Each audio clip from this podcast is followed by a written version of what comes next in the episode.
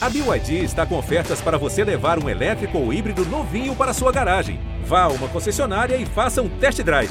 BYD, construa seus sonhos. Esse podcast é, é apresentado por b9.com.br.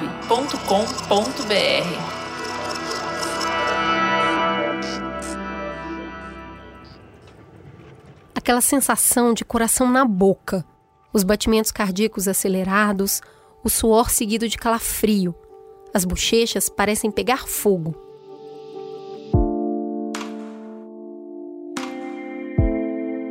Diante da iminência de ganhar um carro em um sorteio, essa montanha russa de emoções parece que faz algum sentido.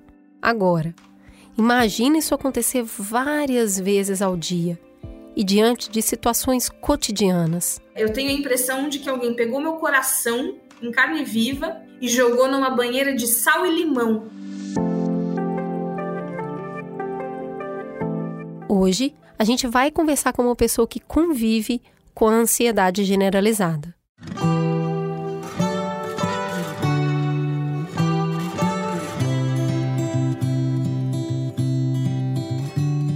Ei, gente, tudo bem? Entra, seja ação de casa. E, para os que ainda não são, sejam muito bem-vindos. O meu nome é Cris Bartz e talvez a minha voz soe familiar aí para você.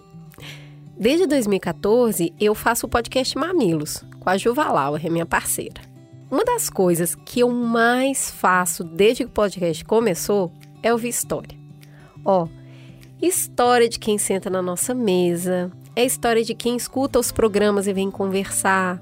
O podcast ele cria esse clima de intimidade, né? Aí eu acho que é por isso que as pessoas se sentem tão à vontade para vir e abrir o coração comigo.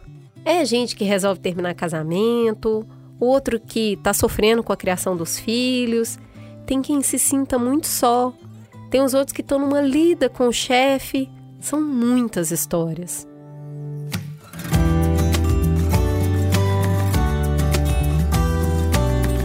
Nessa de ouve daqui, ouve de lá, eu percebi o quanto a gente está carente de conversar sobre o que a gente está sentindo, o quanto às vezes a gente fica perdido dentro da gente mesmo e fica difícil se achar sozinho, né?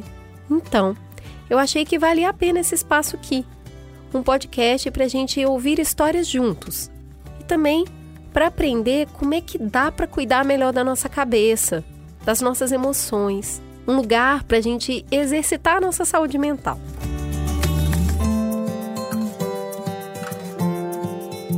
Esse é o Crônicas de um Cuidado.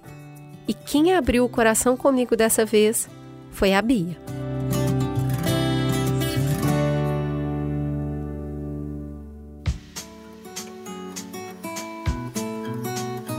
A Bia Paulista, ela tem 27 anos e é uma fofura em forma de pessoa. Ela é uma menina muito alegre, ela é espontânea, comunicativa. Estar perto da Bia é certeza de receber um abraço muito gostoso e ter uma conversa engraçada. Ela trabalha como produtora, podcaster e consultoria. Ela tem dois gatos, a Bar e a Lanches, e está com o Caio há sete anos. Junto com tudo isso, a Bia carrega também um transtorno de ansiedade generalizada.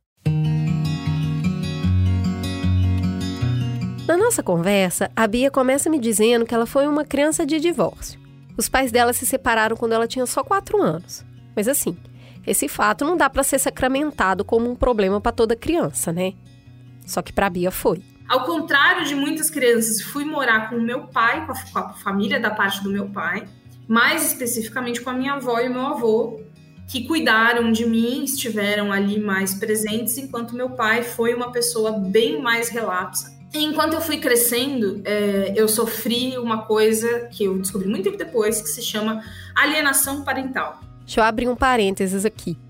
Sua mãe não te ama. Seu pai não tá nem aí para você. Sua mãe vale nada. Ela tá com você só para ter pensão, porque ela gosta de dinheiro. Sabe quando um dos pais fala coisas terríveis sobre o outro? um comportamento que te leva a não querer ver esse outro de jeito nenhum? Pois é, isso que é a tal da alienação parental. É um termo que até outro dia eu nem nunca tinha ouvido falar. mas eu reconheci no ato quando me explicaram o que significava. Mas continuando aqui. Quem levava a Bia para a escola era a avó. E a Bia, ela tem umas memórias muito ruins, de terror mesmo, que ela sentia quando a avó deixava ela ali no pátio e ia embora. A menina ficava transtornada. E, e, eu chorava, me dava muita vontade de chorar, mas eu tinha muita vergonha de chorar, porque nessa época eu também fui sempre uma criança gordinha, então era assim: já tem o bullying da gordinha. Pô, vou chorar? Sacanagem, né? Eu, eu que não vou fazer isso comigo mesmo. Então, segurava muito, ou às vezes as, as pessoas percebiam e eu, eu mentia, falava, tô com dor, tô com dor de barriga, tô com dor de cabeça, é, para tentar justificar aquilo que eu também não sabia o que era, só sabia que doía, que era um, um arrobo de choro muito difícil de segurar. Pois é, esse clima tenso em casa, ele criou marcas muito profundas na Bia. Se perto de quem me ama eu tô sofrendo assim, imagina quando eu estiver longe de todo mundo. É coisa desse tipo que passava na cabeça dessa criança, né? E para piorar, com 17 anos, teve um episódio muito intenso de violência com o pai. Foi aí que o medo que a Bia teve do pai e da vida que ela levava foi maior que o medo e o ressentimento que ela tinha da mãe. E aí ela resolveu ligar pedindo socorro. É horrível isso, né? Mas enfim.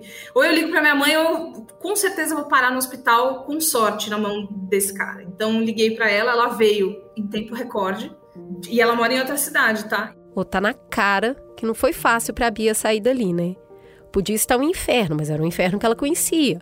E ela não sabia se do outro lado tinha coisa melhor. Mas ela riscou.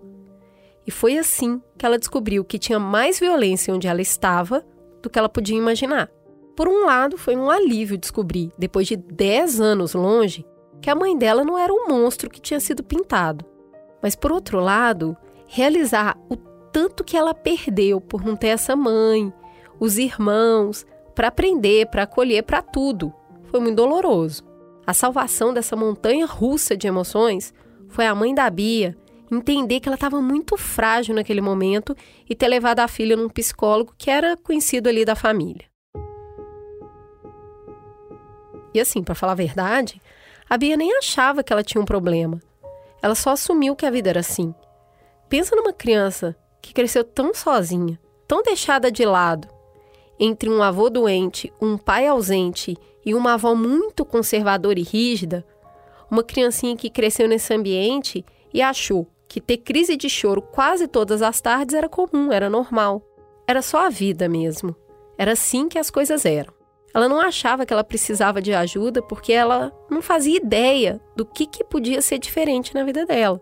É, fui sozinha, não quis ir com ninguém, fui de, de metrô. Não existia Uber, né? Porque a gente é jovem, mas nem tanto.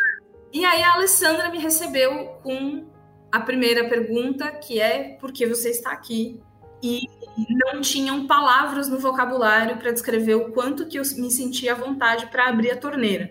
É, eu, senti, eu senti medo antes, mas alguma coisa ali era familiar, ela é uma pessoa acolhedora, e aí, bicho. E falei. E era a primeira vez que eu tinha contado sobre a minha vida para alguém, assim, isso, depois isso, depois isso. Quando eu ouço a Bia falar isso, eu tenho uma imagem mental de uma pessoa que estava com muito frio e encontrou um cobertor para se aquecer.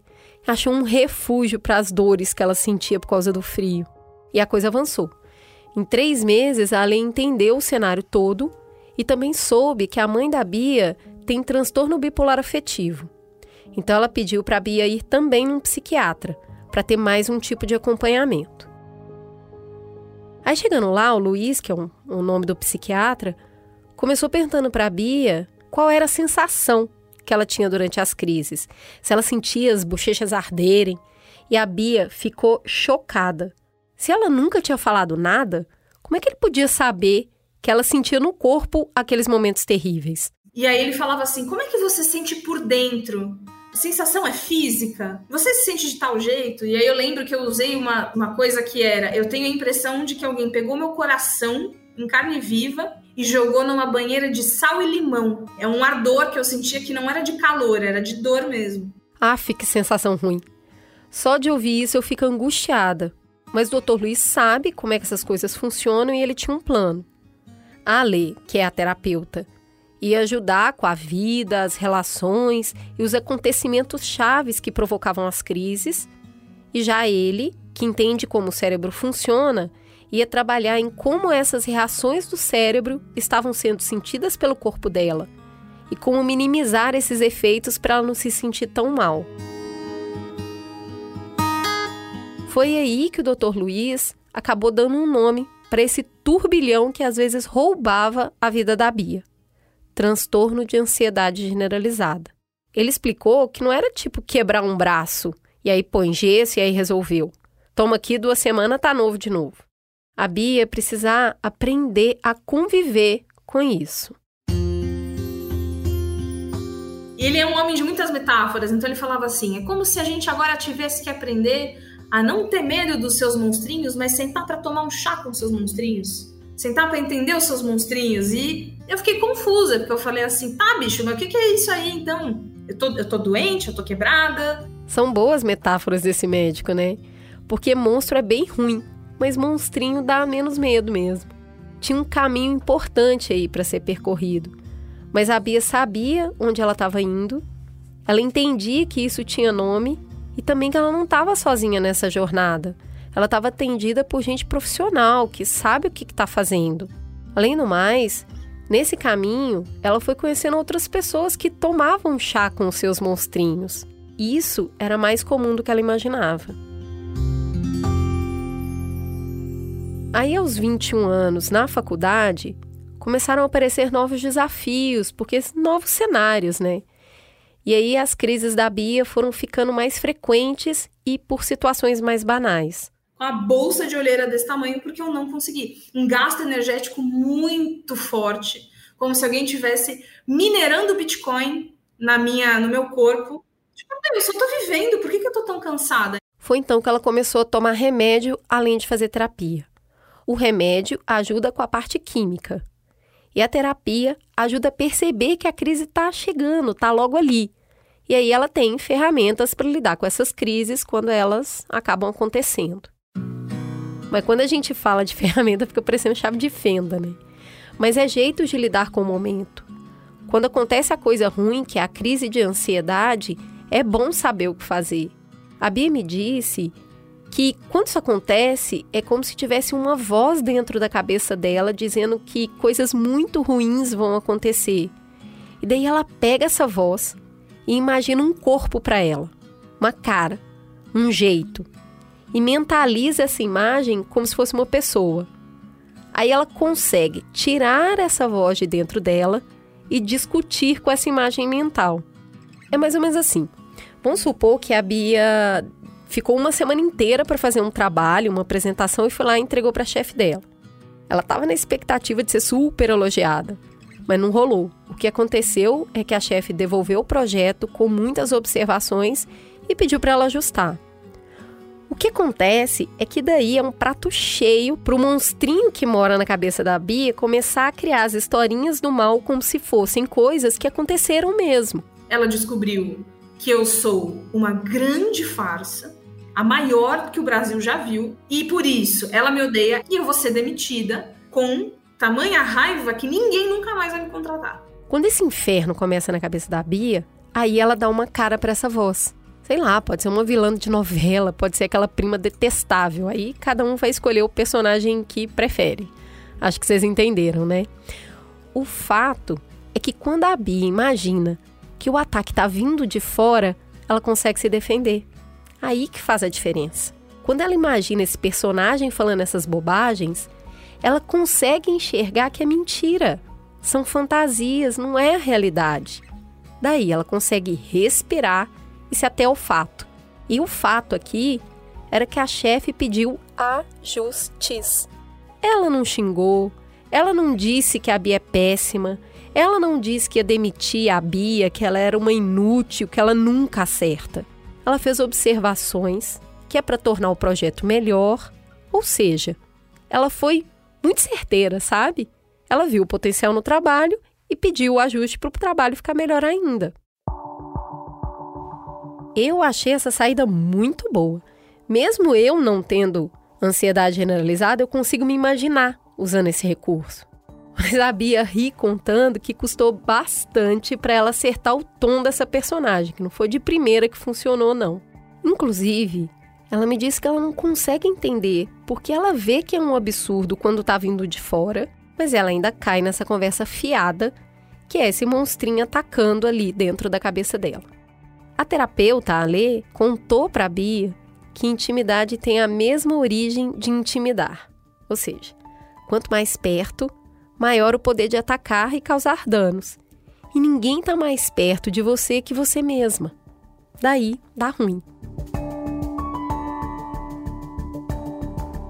Eu tinha dito que era uma caminhada longa, né? A Bia superou os bullying da escola e agora ela está enfrentando esses bullying que ela mesma faz com ela. O final feliz dessa história é contar que a Bia continua em movimento. Ela está caminhando.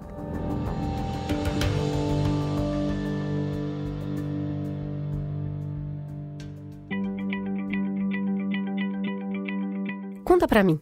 Você já passou por algo parecido com o que a Bia passou e passa? Você conhece alguém que tem essas crises? Eu contei essa história porque eu queria que você se desse um abraço nesse momento. Ou mesmo que oferecesse um abraço para quem você sabe que está passando por um momento difícil assim. Não é fácil, não, gente. A gente ouviu aqui. Mas a gente ouviu também que tem caminhos. eu quis perguntar um pouco mais sobre esse transtorno e sobre as ferramentas, e daí eu liguei para a querida da Cecília Dassi. Ela é uma psicóloga de primeira que estuda muito o assunto e ela também atende muitas pessoas que enfrentam esse transtorno. Se aproveita e já vai lá seguir a Cecília no Instagram e no YouTube, porque os conteúdos dela parecem um chazinho, sabe? Que acalmam e que acalentam. Bora falar com a Cecília.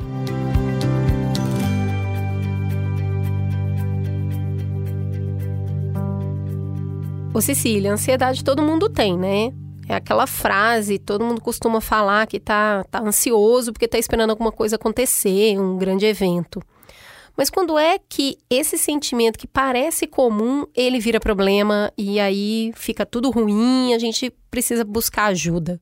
Sim, a ansiedade faz parte da experiência humana, ela é necessária para nossa sobrevivência, ela foi necessária para que a gente chegasse até aqui enquanto espécie, e então ela tem uma função bastante adaptativa. O que acontece é que em alguns momentos a gente vai ter um exagero nessa leitura, né? Como se a gente tivesse realmente um daqueles alarmes de movimento em casa, né? Porque a intenção é identificar um invasor, né? Alguém que invadiu a sua casa, um ladrão, enfim. E de alguma forma esse alarme começa a disparar com o movimento de um mosquito que passa, uma borboleta, uma lagartixa, uma formiga, o seu bichinho de estimação, né? Então, aí são momentos em que esse alarme está sendo disparado quando não existe um perigo real. E aí, quando a gente tem um alerta sendo disparado internamente no nosso organismo, que gera toda uma reação de estresse, né? Que a gente vai ter ali é, aumento do batimento cardíaco, adrenalina, enfim, várias coisas que vão acontecendo, a respiração ficando mais intensa, às vezes vai sentir a falta de ar, vai sentir sudorese. Então, tudo isso que vai acontecendo, está acontecendo diante de um perigo que não existe, né? Está acontecendo diante de uma identificação de perigo, mas na verdade o perigo não está ali não é real. Então, esse é o, o, o, desajuste, né? Esse é o momento em que a gente vai entender que essa ansiedade não está sendo é, esse lugar natural da experiência humana, desejável, adaptativo, e vai estar tá sendo um transtorno, né? Pois é, Cecília, mas você falou assim, ah, que é um exagero, né? Porque tá descalibrado aí a experiência que a pessoa está vivendo. Mas muitas vezes é isso que a pessoa escuta, né? Que ela é uma exagerada, que não é para tanto, que a situação não é para tanto. E a Bia fala disso, né? Que ela sabe que é uma voz que está dentro na cabeça dela. Mas como é que a pessoa vai fazer para diferenciar o que, que é realidade do que é essa lupa, essa lente de aumento em cima do problema, que na verdade é a voz que está lá dentro da cabeça dela? Perceber que a ansiedade está distorcendo a nossa percepção das situações não é exatamente algo fácil porque na verdade a gente está precisando que o nosso próprio cérebro, que está distorcendo a percepção, identifique que está distorcendo, né? Então é uma, uma metalinguagem que às vezes é um, bastante complexa de acontecer. Mas é possível, né? Especialmente no processo terapêutico, esse é um, esse é um foco, é bastante importante que a gente consiga dar um passinho atrás, se descolar um pouco dessa realidade que dentro da nossa, né, a nossa realidade, a nossa realidade subjetivamente ali, o que a gente está enxergando enquanto realidade, e poder colocar um pontinho de interrogação. Né? Então, realmente, isso que eu estou enxergando é a realidade como ela se apresenta, ou bastante próximo de como ela se apresenta, ou eu estou de fato com muitos vieses, com muitas distorções aqui entre a realidade e a minha percepção da realidade. Uma coisa que costuma ajudar e que algumas pessoas costumam fazer e que realmente colabora é que você faça uma lista de situações em que você já teve muita certeza de que a sua leitura da realidade era a realidade, assim, estritamente, perfeitamente detalhada e que não tinha nenhuma influência da sua ansiedade ali, que com certeza aquele risco era muito grande, aquele perigo era muito grande, aquela ameaça era muito grande, você tinha certeza absoluta disso. E depois de um tempo você percebeu que não era bem assim, né? Que de fato, ok, podia até ter uma situação ali que realmente era perigosa, era, enfim, tinha um risco envolvido, mas que ele era muito menor do que a sua ansiedade te fez acreditar naquele momento especificamente de ansiedade. E aí, fazendo essa listinha e deixando esses momentos registrados com a sua própria letra, né? Você mesmo escrevendo, colocando palavras e códigos e expressões que sejam simbólicas para você, para você poder lembrar disso, que você possa reconhecer. Peraí, Talvez essa seja mais uma dessas situações. É uma investigação que precisa ser paciente, porque a resposta né, não vai. Ah, então eu não tenho tanto motivo para estar tão preocupada assim. Plim! Desliga, quem dera. Mas que é possível de ser feita. Agora, Cecília, eu vou precisar do cérebro para hackear o próprio cérebro, ou seja, não é tarefa fácil, a gente precisa mesmo de ferramenta. Você falou essa listinha, eu achei bárbara, né? Uma coisa prática de se fazer, que é, olha, esse cérebro aí, ele já te passou a perna algumas vezes, fica de olho nele. Gostei muito também do recurso que a Bia contou na história dela, que é dar um rosto para aquela voz, para poder tirar de dentro dela, enfrentar essa história toda. Então, assim, a gente vai descobrindo jeitos de conviver e tornar a vida melhor, mesmo com o transtorno. O que mais dá para a gente colocar aqui como ferramenta para enganar esse cérebro aí? A nossa tentativa de, de se proteger muitas vezes vai nos fazer ficar mais distantes dos nossos sonhos, dos nossos desejos, das nossas realizações, né, de uma vida mais significativa para gente, porque a gente está ali tentando se proteger de se frustrar, de se decepcionar, é, de não conseguir chegar onde estava sonhando chegar, e aí se sentir incapaz, se sentir insuficiente, é, ter medo de ser rejeitado por se perceber insuficiente demais. Então, são julgamentos que a gente vai fazendo a partir de situações em que a gente, por exemplo, não consegue o que a gente gostaria, né? E aí a gente vai evitando muitas vezes se expor a situações em que a gente pode ser julgado, se expor a situações em que a gente pode ser avaliado por outras pessoas ou por a gente mesmo. E aí a gente está se boicotando. Eu entendo a ideia do boicote, mas é um lugar complicado da gente se manter sempre lutando contra a gente mesmo, né? Como se a gente estivesse o tempo inteiro tendo que combater um inimigo interno, né? Então, esse é um movimento que a gente precisa fazer de autoinvestigação e de escuta da gente mesmo, para poder identificar o que está acontecendo, né, dentro da gente e aí poder criar esse diálogo. Então, se eu tô querendo evitar essa, essa reunião e eu entendo que ah, eu tô me boicotando porque essa reunião era importante para mim, então poder me acolher. Eu não tô me boicotando porque eu tenho um inimigo interno que só quer o meu mal, hahaha, e tem um plano maligno para mim. Eu tô tentando evitar uma situação que me apavora, que me assusta, que me faz sentir vulnerável e com medo. Mas tem algo importante para mim no atravessar, né? Para além, se eu conseguir atravessar esse mar do medo dessa apresentação, tem uma realização profissional, um crescimento profissional, uma experiência profissional que eu desejo alcançar. Então é importante para mim que eu atravesse esse medo, porque eu quero chegar do outro lado dele, né? Eu quero alcançar o que tem lá do outro lado.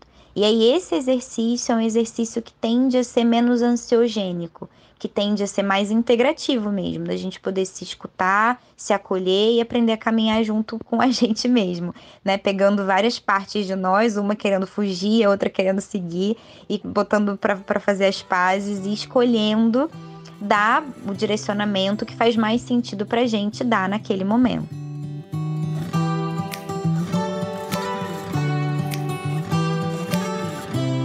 Boa conversa de hoje, hein? Eu sinto que eu ouvi e fui ouvida. Eu espero que você também. Antes de ir embora, eu queria indicar aqui um documentário brasileiro, ele chama A Morte Inventada. Tá de graça no YouTube. Esse documentário, ele reúne um monte de entrevistas de especialistas e de pessoas que viveram alienação parental. Ele ajuda muito a aprender mais sobre esse tema que a gente falou aqui um pouco hoje. Eu agradeço a Bia por me contar a sua história, a Cecília por me ensinar e você por me ouvir. Se quiser, você pode contar para mim sua história ou mesmo pedir para a gente falar de um tema específico. É só comentar ou mandar direct no Instagram, no perfil mamilospod ou aquele velho recurso chamado e-mail para mamilos@b9.com.br. Eu prometo que eu vou escutar e eu vou procurar um profissional para ajudar a gente a avançar na busca de uma vida com mais saúde mental. Um abraço apertado, se cuidem e até o próximo Crônicas de um Cuidado.